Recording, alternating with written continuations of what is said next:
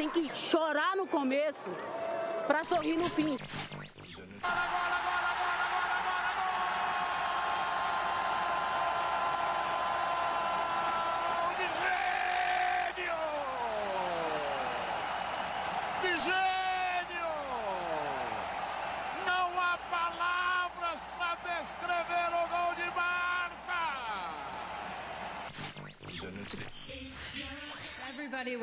Outraged about homophobia as the LGBTQ players. As if everybody was as outraged about equal pay or the lack thereof or the lack of investment in the women's game other than just women, that would be the most inspiring thing to me.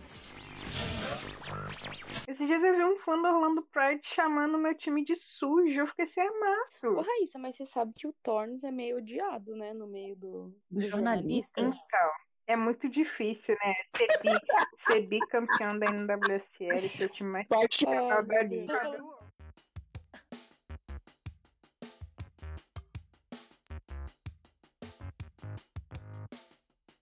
Salve, salve, ouvintes! Está começando mais um Empório de Notícias. Eu sou Raíssa Galdino e hoje, com o elenco quase completo, a gente vai apresentar o programa de número 21. Oi, ouvintes, eu sou a Amanda Morim, sejam bem-vindos a mais um episódio. Tô de volta e é isso. Oi, ouvintes, eu sou a Gisele Andreola. Se eu não tossir, eu vou conseguir terminar de me apresentar. E a Luane mais 10, vai Corinthians. Olá, ouvintes. Sou o Henrique Matias e estou de volta para o meu segundo podcast e vamos falar muito da seleção brasileira. Antes da gente falar de seleção brasileira, a gente tem outras notícias, porque além de ser um podcast clubista, a gente também forma. Então, bora para as notícias, Amanda.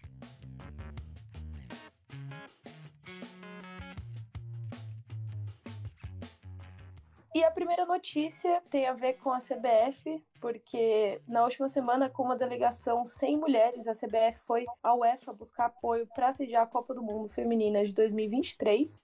E aí, representando o Brasil, estavam o Ricardo, o nome dele é Ricardo Trade, eu ia ler Ricardo Trade. Ricardo Trade. pelo projeto e CEO da Copa de 2014 Rio 2016. O André Megali, diretor de compliance da entidade, e, segundo apurado pelo Globo Esporte, a justificativa da CBF foi que se tratavam apenas de apresentações técnicas e, por isso, somente pessoas diretamente envolvidas com a elaboração do projeto poderiam estar presentes. A técnica da seleção Pia Sundhag também iria à reunião, mas não esteve presente devido ao torneio da França, que a seleção brasileira está participando. Eu vi alguma coisa também no Twitter falando que nos cargos de diretoria não tem uma mulher, então isso já mostra bastante coisa, né? E foi uma notícia que teve repercussão mundial, o pessoal super indignado e tal, enfim, passamos um pouco de vergonha, para variar. Como eu disse anteriormente, consegui os dados aqui. Quem tweetou isso foi as vibradoras e falaram que a CBF não conta com representantes femininas nos cargos de diretoria. São 12 diretorias e todas elas são comandadas por homens. Também não há mulheres entre os oito vice-presidentes. Primeiro que eu acho que o Brasil não tinha nem que sediar a Copa do Mundo Feminino de 2020. Obrigada. A gente já falou sobre isso aqui, né? Eu também acho que não. Eu, eu vejo o pessoal falando, ai, tem que ter, porque a, a modalidade está crescendo, está crescendo, mas assim, vamos trabalhar primeiro até dentro do próprio campeonato nacional, ver o que a CBF pode melhorar, porque tem, tem jogadores aí que dizem que a CBF faz até além do que deve fazer, mas a verdade é que isso é mentira, né? Mas, assim, vamos trabalhar as coisas internas para depois pensar em fazer algo a nível mundial, porque Copa do Mundo não é brincadeira, né, gente? Pois é, a gente vê tantos problemas acontecendo na organização ainda do Campeonato Brasileiro e eu, a CBF já pensando em Copa do Mundo. Dá conta do seu campeonato primeiro, depois você pensa para fora é tipo meio absurdo assim. Você pensa que tem clubes no Campeonato Brasileiro que não consideram as suas atletas como profissionais, clube que coloca as meninas do sub-20 para disputar o campeonato que deveria ser tido como profissional. Clube que só assim, doa assim, camisa para poder não, não é. pagar multa e disputar as coisas com masculino. Exato. E aí os caras estão preocupados em sediar a Copa do Mundo, irmão. Pelo amor de Deus. E o governo japonês considera a possibilidade de adiar os Jogos Olímpicos de Tóquio, previstos para acontecer entre dia 24 de julho a 9 de agosto, em razão ao coronavírus. Segundo a ministra da Olimpíada do Japão, a proposta é adiar a realização dos Jogos para o fim do ano. Isso seria possível uma vez que o contrato com o Comitê Olímpico Internacional prevê apenas que o evento de deva acontecer no ano de 2020. Porém, o Comitê Olímpico publicou uma nota oficial descartando a mudança da data dos Jogos Olímpicos. Eu vou dar uma de Klopp agora. Eu não, não vou opinar sobre isso, porque que conhecimento eu tenho realmente para falar? Porque tá, tá rolando uma epidemia, essa epidemia tá matando pessoas idosas ou com um, um, alto índice de vulnerabilidade, que já tem alguma doença antes. Então, assim, a gente não, não tem como medir o que, que é perigoso, o que, que não é, até onde pode ir, até onde não pode. Então, realmente, eu não tenho uma opinião formada. Eu acho que o que for decidido lá de cima, a gente só acata. Não tem muito o que achar sobre isso. Eu também não tenho uma, uma opinião formada sobre se deveria ou não adiar. Só que uma coisa que parece claro com, com a nota do Comitê Olímpico é a visão do, do comitê e da Europa em si e a visão do Japão, porque a gente sabe que no Japão é muito comum as pessoas andarem normalmente com máscaras, muito comum as pessoas terem um excesso de higiene. Excesso não, higiene nunca é demais, mas é uma coisa do japonês. E aí, com o mundo todo indo para lá e tendo esses casos, é normal que eles estejam assustados. Então, acho que fica bem evidente o conflito entre o que o Japão está pensando no momento e o que o resto do mundo está vendo sobre as Olimpíadas. Interessante esse ponto. É, eu acho que, na real, se no contrato é, prevê que o evento deve acontecer em 2020, mas que existe a possibilidade de acontecer mais para frente, enquanto isso não tiver sendo controlado, é, a gente não tiver maiores estudos sobre isso, é, científicos mesmo, sabe? Biológicos, enfim, eu acredito que pro bem maior, saca? Não só dos japoneses, das, dos atletas, comissões técnicas que vão disputar o, o torneio olímpico, mas de todo mundo, porque a probabilidade de, dessa epidemia dos casos aumentarem é muito maior com, com essa grande movimentação, né? Então, eu acho que seria melhor mesmo adiar, mas é como a disse, né? Não depende da gente, então vamos ver aí como que vai ser. E a próxima notícia é que após a derrota de virada para o Flamengo Marinha pela quarta rodada do Brasileirão, Cingo Santos, ex-técnico do Minas e Cesp, anunciou sua saída do clube. Ele estava desde 2012 lá, mas não resistiu à terceira derrota em quatro partidas. Em nota oficial, o Minas e Cesp anunciou o desligamento em comum acordo do técnico e do auxiliar Damião Santos e confirmou que o técnico interino Rodrigo Campos comandará a equipe por pelo menos até a próxima rodada. Lá no clube, o técnico acumulou diversos títulos, como por exemplo o tricampeonato brasiliense e o mais importante, o Campeonato Brasileiro A2 em 2018. E aí no ano seguinte, já na Série 1, que foi no caso ano passado, terminou na 11ª posição. Olha, eu não sei qual foi o motivo real deles terem optado por esse fim desse contrato, mas eu particularmente sou contra, a não ser que seja algo realmente que ele haja não queira, queira mais, queira um desafio novo, enfim, isso acontece mas pensando no que é melhor para o time, um técnico que fez o time reinar em Brasília, é campeão de uma Série A2, chega na sua primeira temporada no, na Série A1, se mantém na primeira divisão, sendo um time que, comparado a outros, tem uma, um limite de orçamento, enfim. E, assim, se você for pensar pelo jogo contra o Flamarinha, quem assistiu sabe que o Minas foi muito superior ao Flamarinha o tempo inteiro. Taticamente, tecnicamente, é um time muito superior, só que fisicamente chegou um momento que o time acabou. E aí não é questão do, do, do preparo técnico, é um preparo físico, algo que eu não tenho propriedade nenhuma para falar, mas é um problema crônico. O time vem sofrendo com isso, joga bem, mas acaba fisicamente perdendo pontos no, no, meio do caminho. Mas eu acho que é um excelente trabalho que ele fez e que ele vinha fazendo. O time é muito bem montadinho, muito bem encaixadinho. É questão de detalhes mesmo para poder virar mais competitivo. Não vai ser a troca de técnico que vai mudar isso quando é um problema físico. Mas, enfim, boa sorte para ele, já se mostrou um grande técnico, que ele siga no futebol feminino e o que o Minas consiga seguir sendo competitivo, seguir na primeira divisão, porque é um clube muito legal que eu como brasiliense gosto muito e que tenho carinho também de toda a torcida do futebol feminino. E o Campeonato Brasileiro A1 é a maior audiência da Band nos domingos dentro da faixa do horário das duas horas. Segundo o site Teleguiado, a partida entre Grêmio e Santos, válida pela quarta rodada do Brasileirão, foi responsável pelo maior share da Band no último domingo, 4,3%. Em números absolutos, a transmissão atingiu pico de 3,1 pontos e consolidou a média de 2,2, superando a Rede TV e Cultura. Eu fico muito feliz vendo essas notícias, porque se a gente parar para pensar, um dos maiores problemas do futebol feminino é a falta de visibilidade, é a falta de. Agora, menos, né? Mas antes, quando a gente começou a acompanhar, por exemplo, era muito difícil você conseguir um link para jogo, você conseguir assistir o jogo, é, ter informações técnicas sobre os jogos, enfim. Então, eu fico muito feliz vendo notícias como essa e o jornal espanhol Marca premiou na última semana a nossa atacante brasileira Ludmilla, jogadora do Atlético de Madrid, como a melhor jogadora ibero-americana. Em sua segunda temporada no futebol espanhol, ela foi destaque, continua sendo, do Atlético e teve seu contrato renovado até 2023. E aqui na pauta tá hashtag, hashtag, carrega o time nas costas, hashtag, hashtag. Ai, te amo, Darine. Um beijo, Darine. E a nossa fonte no Twitter, arroba Galdino. Oi, gente, eu sou a fonte. Eu adorei. Nos trouxe alguns números com a ajuda do Rick também.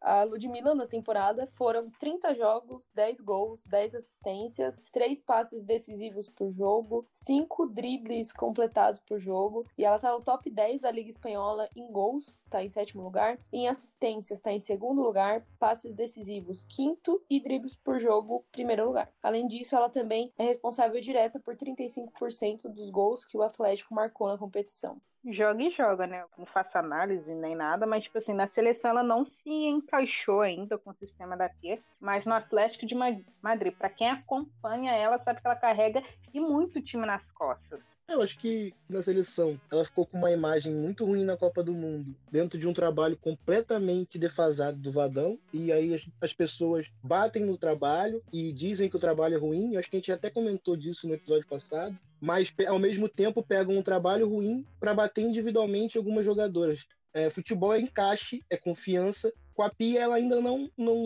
não consegue demonstrar o mesmo nível do Atlético, mas no jogo contra a Holanda, no primeiro tempo, ela teve jogadas importantes. Conseguiu sair nas costas das zagueiras, usou toda a velocidade que ela tem. E é uma jogadora que tem um potencial imenso e vem mostrando semana após semana num campeonato europeu, num campeonato forte, uma camisa forte, que tem um desempenho fantástico. Então, acho que a Ludmilla muito merecida esse prêmio e é um dos maiores talentos que a gente tem para o próximo ciclo. Uma coisa que me impressiona muito nela é a explosão que ela tem. É muito acima da média, né? E ele é veloz. Ela é muito forte e tem uma velocidade muito grande, e isso dá uma, uma capacidade muito grande pro time atacar a última linha. E a Ludmilla tem que ser utilizada assim. Na Copa, o Vadão usava ela aberta na ponta, indo, voltando, indo, voltando, e perdia o melhor dela. O melhor dela é mais perto do gol, porque ela dá esse sprint, dá, dá esse, esse, essa corrida final. E contra a Holanda, ela conseguiu fazer isso. Ela saiu na cara do gol, acabou que o gol em si não saiu, mas ela tem uma capacidade muito grande com um desmarque, que é o que a gente chama, que é essa habilidade de sair da zagueira para abrir o espaço para receber o passe. E a próxima notícia é sobre uma das minhas jogadoras preferidas no mundo. A Harder, atacante do Wolfsburg, na Alemanha, pode estar de mudança para a WSL. De acordo com o site alemão, é, o Chelsea e o Manchester United mostraram interesse pela contratação da dinamarquesa para a próxima temporada e o Arsenal não faz nada. Não me conformo. O Chelsea estaria disposto a pagar 300 mil euros pela transferência da atacante, uma taxa de transferência muito, muito alta para o futebol feminino. A Harder, em 2018, foi eleita a melhor jogadora de futebol da Europa. Ela tem 24 jogos, 31 gols e 8 assistências. Ela só tem 27 anos e está no clube Wolfsburg desde janeiro de 2017. Já venceu três campeonatos alemão e foi eleita a melhor jogadora do mundo na lista anual do The Guardian em 2018 e terminou em segundo lugar no primeiro Ballon d'Or feminino em 2018. Eu queria manifestar que eu tô puta da vida, porque o Arsenal, como a Amanda disse, eu não sei se vai ao ar, não faz nada. Eu particularmente acho que o encaixe dela no United ia ser muito bom, sem clubismo algum. Assim. É seu time, né, Rick? Pelo amor de Deus, queria ver essa cara. Eu não posso opinar, eu torço pro Liverpool. E a última, mas não menos importante, notícia é que em uma carta aberta datada no dia 7 de março e enviada aos membros da Federação dos Estados Unidos, a US Soccer diz que recentemente ofereceu às jogadoras da seleção norte-americana uma estrutura salarial idêntica à da seleção masculina para jogos controlados pela entidade. Mas o porta-voz das jogadoras envolvidas no processo contestou essa alegação e questionou o momento de publicação da carta em meio ao torneio da She Believes Cup que está acontecendo, né? E disse que a carta da, da federação está repleta de falsidades e é emitida às vésperas do jogo da She Believes, que demonstra que é mais importante para a federação diminuir a equipe feminina do que apoiá-la em campo as jogadoras, na verdade, é, brigam por, por essa equidade, igualdade salarial mesmo, e de condições, enfim. Olha, a única coisa que eu tenho a dizer é que essa federação é bem. Eu não quero falar palavrões feios. A Federação dos Estados Unidos até hoje eu não entendo por que tá nessa, nessa queda de braço aí com a seleção. Sendo que, assim, mesmo se não ganhassem é, tantos torneios e competições, poxa, dá o que elas merecem, sabe? Elas não estão, tipo, pedindo nada de, de, extraordinário, é só reconhecimento. Até porque, olha na história o que, que elas fazem tanto pela modalidade e pelo futebol, porque eu odeio fazer esse tipo de comparação com o masculino, mas, poxa, olha lá nos Estados Unidos, você vai ver o futebol, você vai pensar logo na, na seleção, sabe? É quatro vezes campeão do mundo, não é qualquer seleção. Tem as melhores jogadoras do mundo. E aí entra naquilo que a gente disse até no, no, episódio especial da liga, que as jogadoras ficam jogando dentro do país para valorizar a liga. Não, as jogadoras carregam a liga nas costas, assim. Porque se dependesse da federação, a NWSL seria pior que é hoje. A Gisele torce pro Royal por causa da. Aham, tá bom. O Henrique por causa da Press. O Henrique te mandou um abraço. Bom, é isso, galera. Agora vamos para os campeonatos internacionais, falar da She Believes Cup, que a gente acabou de comentar, e também do torneio internacional da França, que a nossa seleção brasileira está participando. Eu tenho tanto para te falar. Mas com palavras não sei dizer. Como é, Como é grande o meu ranço.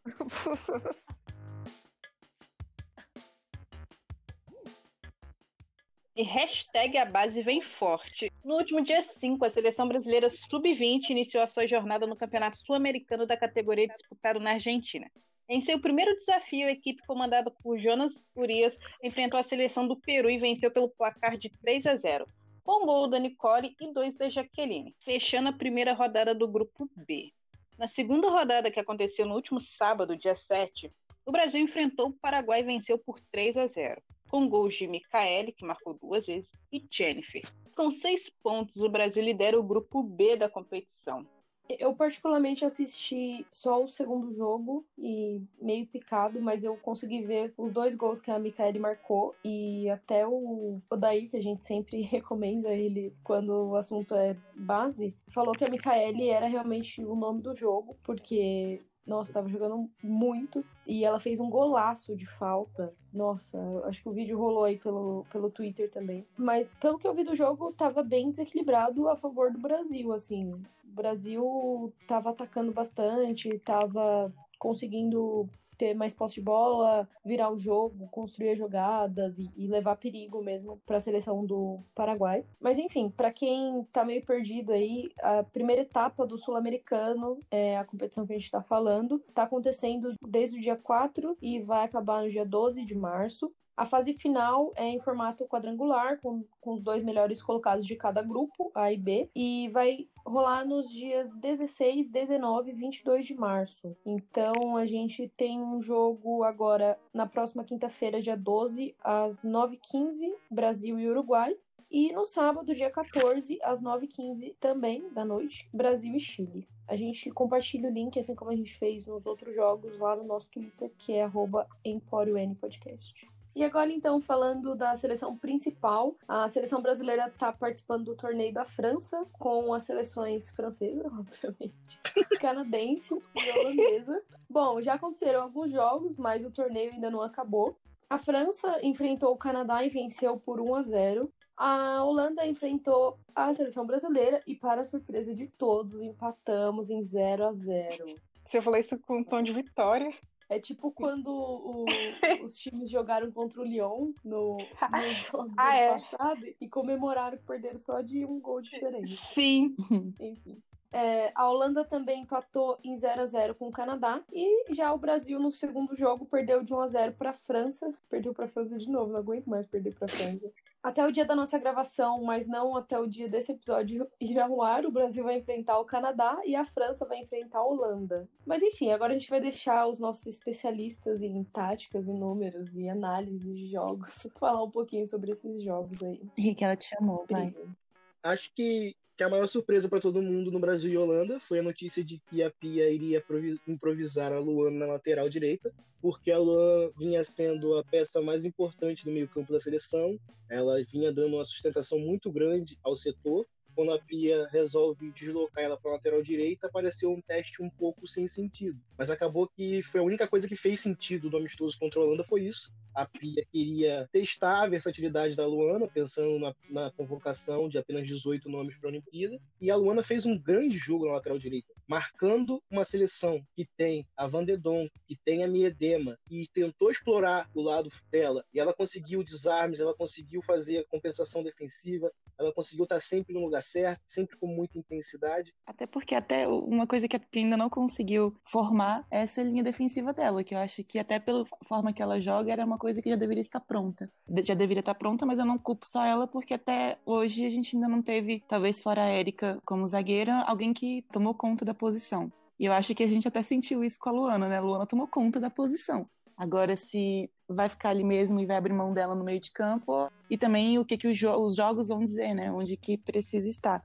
Mas sim, eu assisti o, o, o, primeiro tempo e o jogo foi todo da Luana, fazendo os combates ali um contra um, quando o Brasil também sofreu contra-ataque por um lado, ela fazendo a compensação, como o Rick falou, para cobertura excelente, também aparecendo criando por dentro. Teve um lance que ela, acho que foi a Ludmilla, que ela deixou quase na cara do gol, só que ela acabou voltando o lance, mas enfim. Algo que me incomoda ainda no, nessa seleção brasileira, que também se mostrou, mostrou isso contra a Holanda, é que a gente tá mais competitivo, isso é óbvio, mas a gente ainda não tem um, um, uma característica muito marcante, sabe? Por exemplo, beleza, a gente se defende no, no 4-4-2, mas até para você fazer esse desenho ser bem marcante, como a gente vai se posiciona, como se movimenta, ainda não tá claro, porque vai todo mundo correndo meio desengonçado, sem ter certeza para onde a outra vai ir. Então, era, a gente tava esperando, o bloco tava mais baixo, e mesmo assim, a jogadora que finalizou chega de trás e não tem ninguém pegando ela. Tem uma hora que até que a formiga e a Thaisa se olham como quem. De onde, de onde ela saiu, sabe? E ela chega para finalizar nas costas de todo mundo. E ninguém preencheu os espaços correta, muito corretamente pela falta de, de repetição mesmo, vamos dizer assim, para poder não acontecer esse tipo de, de lance. Então, eu acho que o que acontece é, a gente vinha de um trabalho 2.5, 3 do Vadão, e com a Pia a gente pula automaticamente para um trabalho 6, 6,5. Então o impacto inicial disso é muito forte. A gente vê uma organização mínima para se defender, a gente vê uma organização mínima para atacar, vê as peças voltando a fazer sentido nas posições que elas podem render melhores. E esse impacto inicial é muito forte e deixa a gente muito animado. Mas eu acho que esses últimos testes deixam claro como ainda falta um degrau muito grande pensando em enfrentar as seleções principais.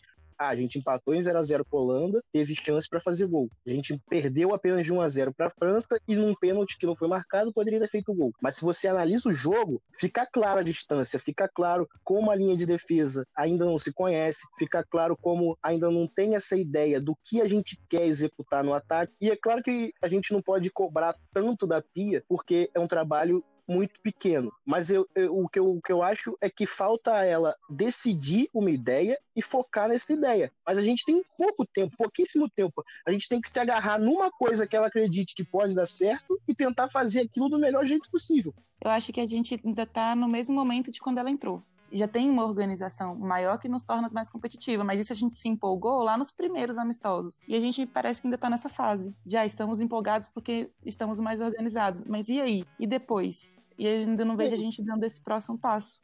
A linha de defesa tomar o gol que tomou contra a França, com todo mundo andando em linha, com a Galvão entrando nas costas da Tamires do jeito que entrou, nesse mesmo jogo da Holanda, todo mundo bem posicionadinho, todo mundo no lugar, e a minha Dema recebeu uma bola nas costas da Antônia, como recebeu, e entrar livre para finalizar. São coisas básicas. Tudo bem, a gente está num processo, mas as escolhas da Pia, em alguns momentos, não me dizem muita coisa eu vejo muito as pessoas pedindo que tenha um meio de campo mais criativo, é, que não tem muita ligação entre a linha de defesa e a linha de ataque. Eu não acho que um time necessariamente tenha que ter aquele camisa 10 super criativo que a gente está acostumado a ter. Não tem necessidade de ter isso. Mas para não ter, você precisa de, de mecanismos de ataque muito mais, muito melhor desenvolvidos mesmo. E todo mundo muito mais consciente disso. Tem que ser um futebol muito mais intenso, de muito mais aproximação é igual você falou, aí a gente não consegue mandar mais para dizer qual jogadora tá indo bem ou qual jogadora tá indo mal, porque tanto isso, essa questão aí contra, contra a Holanda e na, contra a França fica mais claro ainda quando ela coloca jogadoras que têm características de, de um jogo muito hiper associativo e você coloca as jogadoras para se defender em linha baixa, para sair no contra-ataque, tendo Cristiane sem ninguém, nenhuma ponta velocista para gerar profundidade, para ela abrir o jogo. Então, assim, ainda não consegui ver o proveito, ficou bem mal aproveitada. A Andressinha, Andressa Alves, são jogadoras de uma característica completamente diferente da, que, da estratégia que ela adotou. Então, eu não consigo falar a Andressinha foi mal ou a Andressinha foi bem. A Andressa Alves é titular ou não é titular, baseado nesses dois últimos jogos o time não necessariamente tem que ter uma camisa 10. Mas se a Marta vai jogar, e eu acho que nós quatro vamos concordar que primeiro jogo em Tóquio, Brasil entrando em campo, a Marta vai estar de titular, por tudo que ela representa e por toda a qualidade que ela tem, a gente tem que tentar fazer a melhor maneira possível de fazer a Marta render. Sim. A gente tem que começar a entender que a Marta ET extraordinária, que se adaptava a qualquer coisa, não existe mais. Isso é comum no esporte, em qualquer esporte, com qualquer atleta. Em algum momento, seu corpo não vai te permitir mais jogar de certa maneira. 2007, a seleção jogava com Marta e Cristiane jogando em transição, jogando em contra-ataque. Elas estavam no auge do físico e era uma coisa linda de se ver.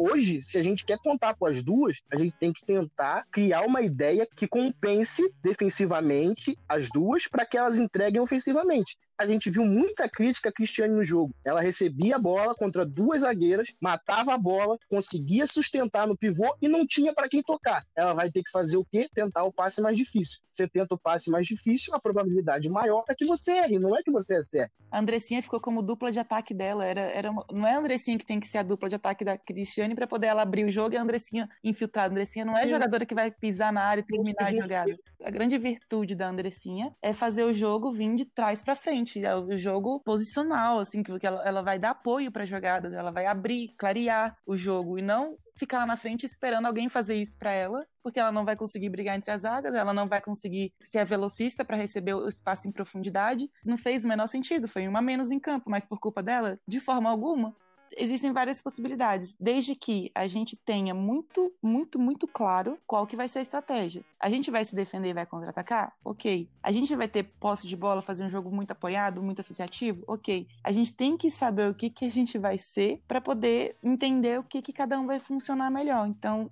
ainda não tá claro isso para mim, que a gente vai jogar num 4-4-2 e vai atacar de repente num 4-3-3. Eu acho que isso vai ser isso mesmo. Agora, a estratégia em cima disso eu ainda não tenho, não tenho, não tenho clara. Eu reconheço a Pia como uma treinadora excelente, fiquei muito feliz quando foi contratada e gosto do que ela tem tentado fazer até aqui. Eu acho que fazer um trabalho nota 6 numa seleção que era nota 2 é algo para você valorizar. Mas a gente precisa do próximo passo. E o próximo passo ela tem que definir o que ela quer. Não dá mais tempo de ficar nessa coisa de ah, uma hora eu tô chateada porque o time saiu com muito chutão, mas no outro jogo eu escalo o time para sair com muito chutão. Não faz sentido. Amém. Só vou falar aquilo que eu sempre falo, RT. E no torneio da França a gente também teve bastante teste de goleiras, né? No jogo contra a Holanda, a Aline começou no gol e no intervalo a Natasha entrou. Já no jogo contra a França, quem foi pro gol foi a Bárbara. O que, que vocês acharam aí das goleiras? Você ter goleiras mais completas faz, é parte fundamental para melhorar o jogo, porque aí você consegue aproximar mais a sua linha de meio de campo com ataque a partir do momento que você tem uma saída com maior número de jogadoras e ainda assim liberando uma meio-campista, porque a própria goleira faz essa libero, faz esse início de jogo. Das jogadoras brasileiras que Pia testou, a Natasha e a Lele do Corinthians são as que mais têm essa característica de participar do jogo de linha também. E a Natasha, tecnicamente, é a titular absoluta. Claro, a gente viu muito pouco dela, mas do pouco que eu vi, para mim, ela chegou e bateu o pé na porta. O goleiro não necessariamente, uma goleira tem que ser alta para ser muito boa. Uma goleira baixa pode ser melhor pelo reflexo, pela velocidade de reação. Agora, acontece que a Natasha me parece uma goleira alta, de 1,79, que tem tudo isso. Então a gente precisa de, de, de, ver um pouquinho mais, mas eu acho que pensando em três goleiras, ela não pode estar fora disso. Ela tem que ser uma das três. É, eu tenho dúvidas em relação ao que a Pia vai fazer nessa convocação para as Olimpíadas, porque pelo que eu lembro, assim, só foram São duas goleiras. né? Pelo que a gente vê, ela vai ir com Bárbara, mais uma. Dessas características, até do que a gente tem falado, e a gente fez um fio legal lá no nosso Twitter com os números da Natasha. Sei lá, ela merece. E eu já cansei de falar que a Bárbara não passa confiança. É muito linda a história dela dentro da modalidade, das Olimpíadas. É uma baita goleira no Havaí. Mas assim, eu acho que Natasha é um dos grandes nomes aí que merecem ser testados mais vezes. É, e eu queria, só pra gente finalizar essa parte do torneio da França, eu queria só deixar aqui minha indignação com a seleção da Holanda. Não sei o que aconteceu. A seleção da Holanda empatou os dois jogos, não marcou gol ainda. A Holanda que foi pra final da Copa do Mundo no ano passado, tem um puta de um time e sofreu com lesões também, né, nesse torneio. Nossa, sim. que eu diga. Mas ainda assim surpreendeu muito. Jogou muito abaixo do que jogou na Copa do Mundo. Eu acho que ninguém tava esperando isso. Eu acho que só a França fez gol até agora. Meu Deus. Hum. Então vamos falar agora da She Believes Cup, que é um outro torneio que está acontecendo nos Estados Unidos. É, as seleções que estão participando: Espanha, Japão, Estados Unidos e Inglaterra. Eu tô adorando essa semana, porque só tem jogão. No jogo entre Espanha e Japão, a Espanha ganhou de 3 a 1 com gols da Alexia, da Lúcia Garcia, que marcou duas vezes, e da Mana e o. E... Mano. de uma jogadora japonesa que chama Mana. Já no jogo entre Estados Unidos e Inglaterra, a Kristen Press fez um golaço, tá até aqui na pauta. Kristen Press, golaço. E a Carly Lloyd fez o segundo. Yes. Nossa, se a Lloyd tá feliz e tá fazendo gol, eu tô feliz. Mundinho Carly Lloyd. Aí no jogo entre Japão e Inglaterra, a Ellen White marcou e o Japão perdeu de 1 a 0. A gente teve hoje também o jogo entre Estados Unidos e Espanha, o jogo mais equilibrado, eu acho, né? Estados Unidos ganhou de 1 a 0 com o gol da nossa Baby Shark, a Julie Ertz, e assistência da Press, uma bola perfeita. É, mas a Espanha tava muito bem no jogo também, enfim. Assim, a seleção espanhola, ela na Copa do Mundo já mostrou uma evolução no trabalho e vem mostrando que, mesmo que seja uma seleção jovem, não tem sentido esses jogos grandes e conseguiu vencer o Japão bem, a Putela jogando muito bem, a Hermoso continua voando, seja no Barcelona, seja na seleção. Mas se você perde para os Estados Unidos de 1 a 0 com um gol no final, mostra o quanto de, de equilíbrio você está tendo. Então acho que a Espanha é uma seleção para a gente ficar bem de olho nos próximos anos, porque é uma base muito jovem que já mostra que tem esse nível de competitividade. É muito interessante ver uma seleção que, mesmo que tenha média de idade inferior a 25 anos, na hora H não treme. Foi até triste esse gol dos Estados Unidos, porque a Espanha tava muito fechadinha, tava até parecendo o Brasil, com falta de ataque para não tomar gol. Mas é uma seleção que conseguiu equilibrar, né, o jogo de certa forma, assim. É, eu assisti o jogo Estados Unidos e Inglaterra também, a Press. Que mulher, né? Essa mulher não pode ser banco da seleção dos Estados Unidos. Quando a gente falava, até antes da Copa do Mundo, a gente falava pra Jill Ellis, pra não colocar a Press no banco. Tô feliz que ela tá sendo vingada agora, sabe? Nossa. O- A Press, quando foi pro banco até nesse jogo, o técnico ficou tipo. Ele, ele ama muito a Press, ele Uhum. é Press fã. O, o pessoal fica muito puto quando a Press vai pro banco, não começa jogando. Agora eu vou falar. O Vlático está testando, querendo ou não, uma nova filosofia de trabalho. Ele tá testando outras peças. Se ele tá botando ela, tipo, pra começar é, no banco e tal, é só teste. Isso não significa que ele vai, tipo, botar ela no banco, entendeu? E deixar ela lá mofando como a antiga treinadora fazia. Calma. Torcedores, calma. Ai, muito bom. É, nesse jogo também a Tobin Heath foi muito elogiada, né? Porque Ah. finalmente buscou jogo. Tava muito diferente do que a gente viu nos outros jogos, que ela tava mais apática até. Mas ainda assim, ela não tá jogando o que ela pode. A Toby tem uma brasilidade ali de pegar a bola, partir pra cima e driblar, entendeu? Você vê que às vezes ela vai tentar driblar e já não tá tendo aquela precisão. Talvez precisa treinar eu uma, uma parte física, ou perceber que ela tá envelhecendo e não dá pra pegar todas as, as bolas e sair driblando. Amadurecer o jogo dela. entender- Sim, porque ela pega a bola, ela sai. Eu vi até o pessoal falando, parece que ela espera um milagre. Tipo assim, eu vou voltar Oi, Deus. Essa bola vai se driblar sozinha.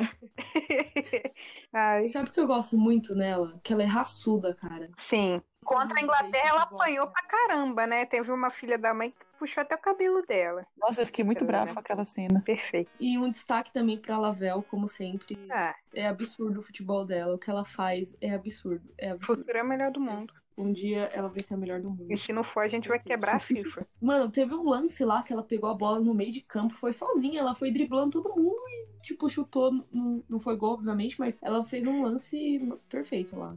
Ela é uma jogadora rápida, né? Pra dri- Até pra, pra driblar. Coisa que a Sim. Toby não é mais. Oi, Toby. E, e é inesperado. Você não sabe o que, que ela vai fazer. Se ela vai chutar com a direita ou com a esquerda, se ela vai pro lado direito ou pro lado esquerdo. Ela é imprevisível demais. Bom, e aí, do outro lado, a gente tinha uma Inglaterra.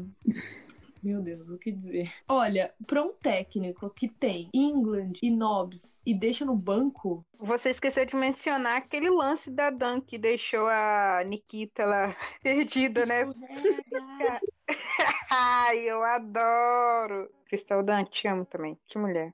Bom, e aí quando a Nobs entrou no jogo, deu pra ver claramente como a Inglaterra mudou. E eu não sei porque o técnico insiste em mudar o time assim, tipo, colocá-la no banco, enfim. E a English também, que no, na última final a gente viu como ela foi decisiva e importante, né? E quase marcou também quando entrou. Mas eu acho que o meu maior destaque pra Inglaterra nesse jogo vai pra Novos, porque depois que ele entrou, ela desafogou a Inglaterra, abriu o jogo, apareceu pro jogo, é, foi mesmo o motorzinho do time. Ela meio que obrigou a marcação do- dos Estados Unidos a, a descer um pouquinho e conseguiu criar chances pra Inglaterra mesmo. Então, esse técnico pra mim já tá cancelado há muito tempo, mas depois disso não dá pra defender de jeito nenhum, nenhum. Bom, então por hora é isso. Vamos pra parte final do programa.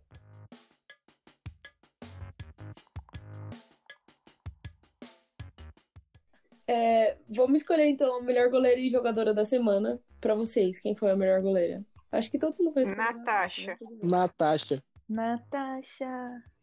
E melhor jogadora? Luana. Luana. Tá bom, Luana e Kristen Press. As duas 23. Eu gosto de quem joga com a 23. Inclusive, fui quimbada por isso. Não aguento mais. Todo dia a Amanda reclamando de um kibe. É isso, vamos pra parte agora que todo mundo gosta, que é o Gato Curioso. Se você quer participar do nosso programa, mandar alguma pergunta, sugestão, elogio, qualquer coisa, o Biscoito. link do nosso Gato Curioso tá na bio do nosso Twitter, que é arroba EmpórioN Podcast. Você pode mandar lá, que a gente lê em todos os episódios. Oi meninas, que bom que voltaram. Gostei muito da participação da Gi gravando com a Raíssa e a Luana. Agrega muito ao podcast. Espero poder contar com os comentários dela no perfil do EN durante os jogos da NWSL, especialmente durante os jogos do UTA. Apenas se prepare para sofrer. O elenco é limitado.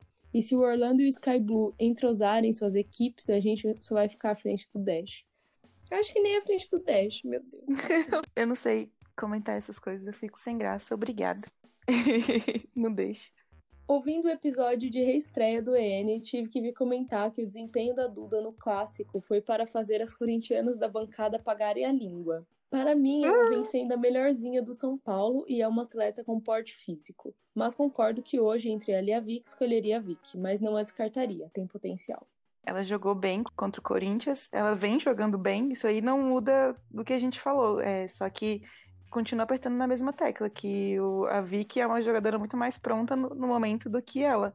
Contra a França, ela entrou bem, acho que ela tomou decisões erradas no- durante o jogo, mas uma estreia, enfim, foi, ela teve personalidade, pelo menos, no, no jogo, e entrou bem. Não, não tô dizendo que ela é ruim, que não mereça. Só não acho que ela esteja no momento acima de outras jogadoras.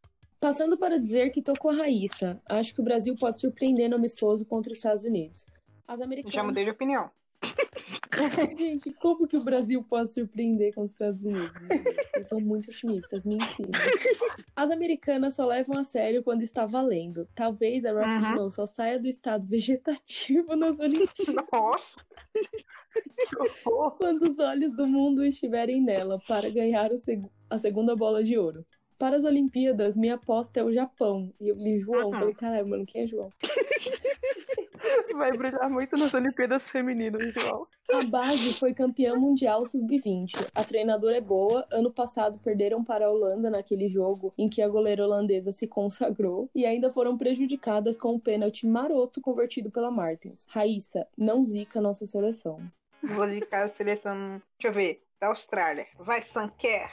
Dá para a Duda ou a Aline Milene jogar com uma 10 no lugar da Andressa Alves ou são perfis diferentes? A Andressa Alves não é 10, né? Não, ela é camisa Ou 7. é com uma 10 ou no lugar da Andressa Alves. Acho que foi isso que a pessoa quis dizer. Eu acho que dá pra Aline Milene jogar no lugar da Andressa Alves, porque ela também joga como meia. Mas a Duda, não sei se a Duda consegue jogar ali como a Andressa Alves estava jogando. Trazendo a Aline Milene é uma coisa interessante, porque a gente voltando para o assunto do podcast, onde a gente é, imaginou a seleção brasileira jogando de forma reativa, a Aline Milene é uma peça de desafogo nesse sentido que é muito interessante, ofensiva, né? Tirar a gente de, de trás, segurar a bola, driblar, esperar o time para frente. Ela é, uma, ela é uma jogadora que faz isso muito bem. Então, pensando nesse contexto, eu acho que ela deveria ser testada mais vezes com mais tempo, né? Porque acho que ela entra muito pouco no jogo, aí ela entra muito fria. Ela sofreu quando ela entrou contra a França, que tava a França tinha aumentado o volume de jogo, aumentado o ritmo e ela entrou super fria e sofreu pra caramba. Eu acho que é como você falou mesmo, a Aline Milene é uma das jogadoras que menos foram aproveitadas em questão de posição e do potencial que ela tem. A gente vê a qualidade dela da ferroviária. E a pergunta é: dá pra Duda ou a Aline Milene jogar com uma 10 no lugar da Andressa Alves ou são perfis diferentes? Eu acho a Andressa Alves uma jogadora de maior flutuação, né? De mais. que a gente vem falando, de um jogo mais associativo, de ma mais posse. Depende do contexto do jogo, depende do que a Pia pensa de, de estratégia mesmo. Acho que cumprindo a mesma função, não sei se seria viável, mas cumprindo funções diferentes em estratégias diferentes, por que não? Acho que ficaria mais entre a Aline e a Andressa mesmo. Com as peças que vêm recebendo oportunidade, tendo em vista que Toque está logo ali e acho que a lista de convocados não fugirá daqueles nomes, qual seria o meio-campo titular com segurança defensiva e poder de criação? Aí depende do contexto do, do jogo. Se for um jogo reativo, eu iria de Luana, Formiga, Aline Milene para fazer essa, essa ligação vai muito bem, e Debinha. E seu ataque seria Cris e É porque depende muito. Se você for soltar mesmo a Marta, quase que num 4-4-1-1, Cris e Marta atrás dela, aí eu colocaria a Ludmilla e a Debinha. O Empório Corintiano é tão clubista que as apresentadoras corintianas fugiram do episódio que o time perdeu. De sobra, jogaram a outra na fogueira. Em compensação, o apresentador fez ótimas análises. Hashtag Duda Gigante. Temos um hater de Corinthians aí. Tá bom. Nesse comentário. E não, eu ainda tô tossindo nessa, nesse, nesse programa. No outro tava muito pior, por isso que eu não participei. Ouvinte, melhor. Com o espaço que a seleção brasileira deu na entrada da área no jogo contra a França, quantos gols a Kristen Press teria feito com aqueles chutes dela se fosse francesa? Sorte nossa que as francesas chutaram pouco e mal. Eu acho que a Press faria uns dois, vai. Ah, eu, eu aposto uns três.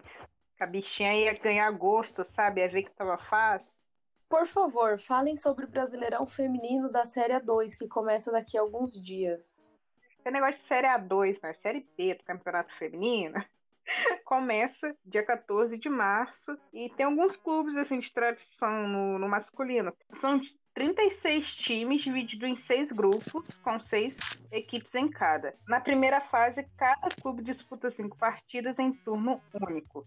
Ao fim dessa etapa, os dois melhores colocados e os quatro melhores terceiros avançam para a fase seguinte. É, as oitavas de final são duelos definidos por sorteio, que acontece na série da CBF. Depois disso tudo, né, dessa, desse mata-mata de jogos únicos, os quatro primeiros avançam para sobem para a série A1. Passando para pontuar que só porque a Raíssa disse no último EN que a Espanha seria o saco de pancadas da She Believes Cup, a Espanha está Nossa. jogando o melhor futebol. Se tivesse alguém para chutar ao gol, teriam batido as americanas. A Luana é a nossa Julie Ertz, que Hum, não Ah, a acho. Raíssa é muito zica mesmo, né? Até a Raíssa- zica reversa funciona, É, cara. Exato, é isso que eu ia falar. Oi meninas, adoro o podcast de vocês. Sente falta da Amanda e da Andreola no último episódio, mas gostei muito da participação da Darine e do Rick, apesar de discordar dele em alguns pontos. Galera, vocês acham que com a seleção treinando junta, consegue superar a dificuldade da falta de intensidade do nosso time? Nossa lentidão em comparação às francesas foi marcante, assustadora.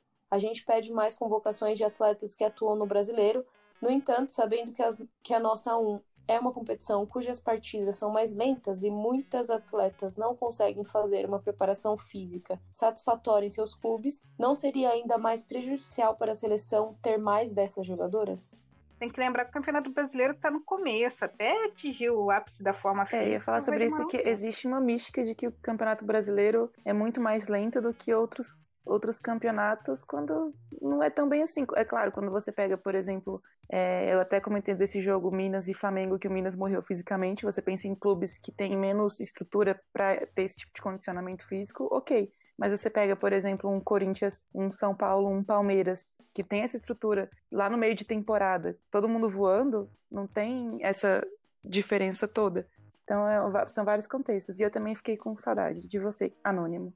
Oi, Raíssa, Amanda e demais participantes, se houver. Cara, lembro que fiquei muito animada quando a CBF confirmou participação no torneio da França, mas nem em meu pior pesadelo imaginei que iríamos enfrentar três grandes seleções sem termos nenhuma semana de treinamento. Desastre absoluto. A Marta e a Debinha sem preparo físico algum por causa do calendário da NWSL. Tomara que melhoremos, senão a vergonha será enorme nas Olimpíadas. Ah, eu concordo, mas eu acho que Marta e Debinha também não está sem preparo por culpa de calendário da NWSL, não. Elas estão fazendo um trabalho nessas férias com preparador físico e tal, porque assim, jogadora que quer disputar a Olimpíada, ela sabe do calendário da Olimpíada. A seleção americana não parece sofrer com isso em nenhum momento, e todas atuam no mesmo calendário, então entra aquele discurso da própria Marta, né? De que as jogadoras têm que se cuidar. Ela mesma fala uhum. que não depender tanto de, de, de federação, não depender tanto de terceiros. Você cuidar de si, você está pronta para quando você é chamada. A partir do momento que a temporada acabou, a jogadora também pode procurar uma forma de, sei lá, correr, academia, pá. Então, assim, entendi e questionei. Mas para mim a CBF é, é a principal culpada disso mesmo. Eu não colocaria Sim, a culpa maior nas jogadoras que, nesse período de férias, entre aspas, do clube, optaram por não se preparar fisicamente ou até se preparar menos do que se prepararia no meio de uma temporada. Até porque também discordo do discurso da, da Marta como um todo. Amanda, quem disse a frase a Carol tentou. Gente, eu vou contar uma coisa aqui. Antes da gente gravar o episódio, eu abri o caso curioso e dei uma olhada nas perguntas.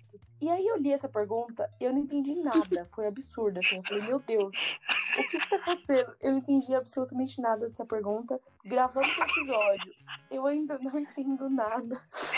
Então eu vou ler e a resposta vocês podem responder. Porque eu mesma não sou capaz. Vai. Amanda, quem disse a frase? A Carol tentou colocar pardal no bolso. Por isso ela teve que jogar de pochete. Gente, não entendi. É uma provocação. É uma provocação. Caso do jogo de São Paulo e Corinthians, obviamente. A pochete? Como assim? Talvez se eu tomar muita cerveja eu consiga pensar igual essa pessoa. Próxima Ai. pergunta. Oi meninas, vocês acham que dá para Press e Rapino jogarem juntas ou será que o treinador definitivamente vai ficar revisando hora uma, hora outra? Quero ver a Press e a Pinoy para que a bichinha receba umas bolas boas. A Tobin se limita a prender a bola até perder ah. a posse e a Lloyd muitas vezes é fominha. Ah, vai cagar. Não mentiu, amiga, não mentiu. A Press que lute para conseguir uma oportunidade. Eu acho que. Eu quero fazer um protesto. Ele vai ficar revezando. Faça. Porque o pessoal pega tanto no pé da Tobin e da Lloyd e não pega no pé de outras jogadoras, como a Megan, que não tem jogado nada desde da Copa que a Copa acabou. Reempório perfeito, perfeito. Tá Oi, Brenda. E um coração. Oi, Brenda, tudo bem? Vai rolar minha estatística da Tobinho Riff Tô cansada do desmerecimento dela nesse, nessa timeline. Aí também essa vai, Amanda, vamos enaltecer a bola que joga Kristen Press do Utah Royals. Brenda, a Brenda faz tudo, gente. No mais, vocês são perfeitos, lindos e maravilhosos. Aguardo Brenda, te amo. pelo hashtag uh, O Empório é mundinho, Brenda. Aguardo ansiosamente pelo hashtag 21.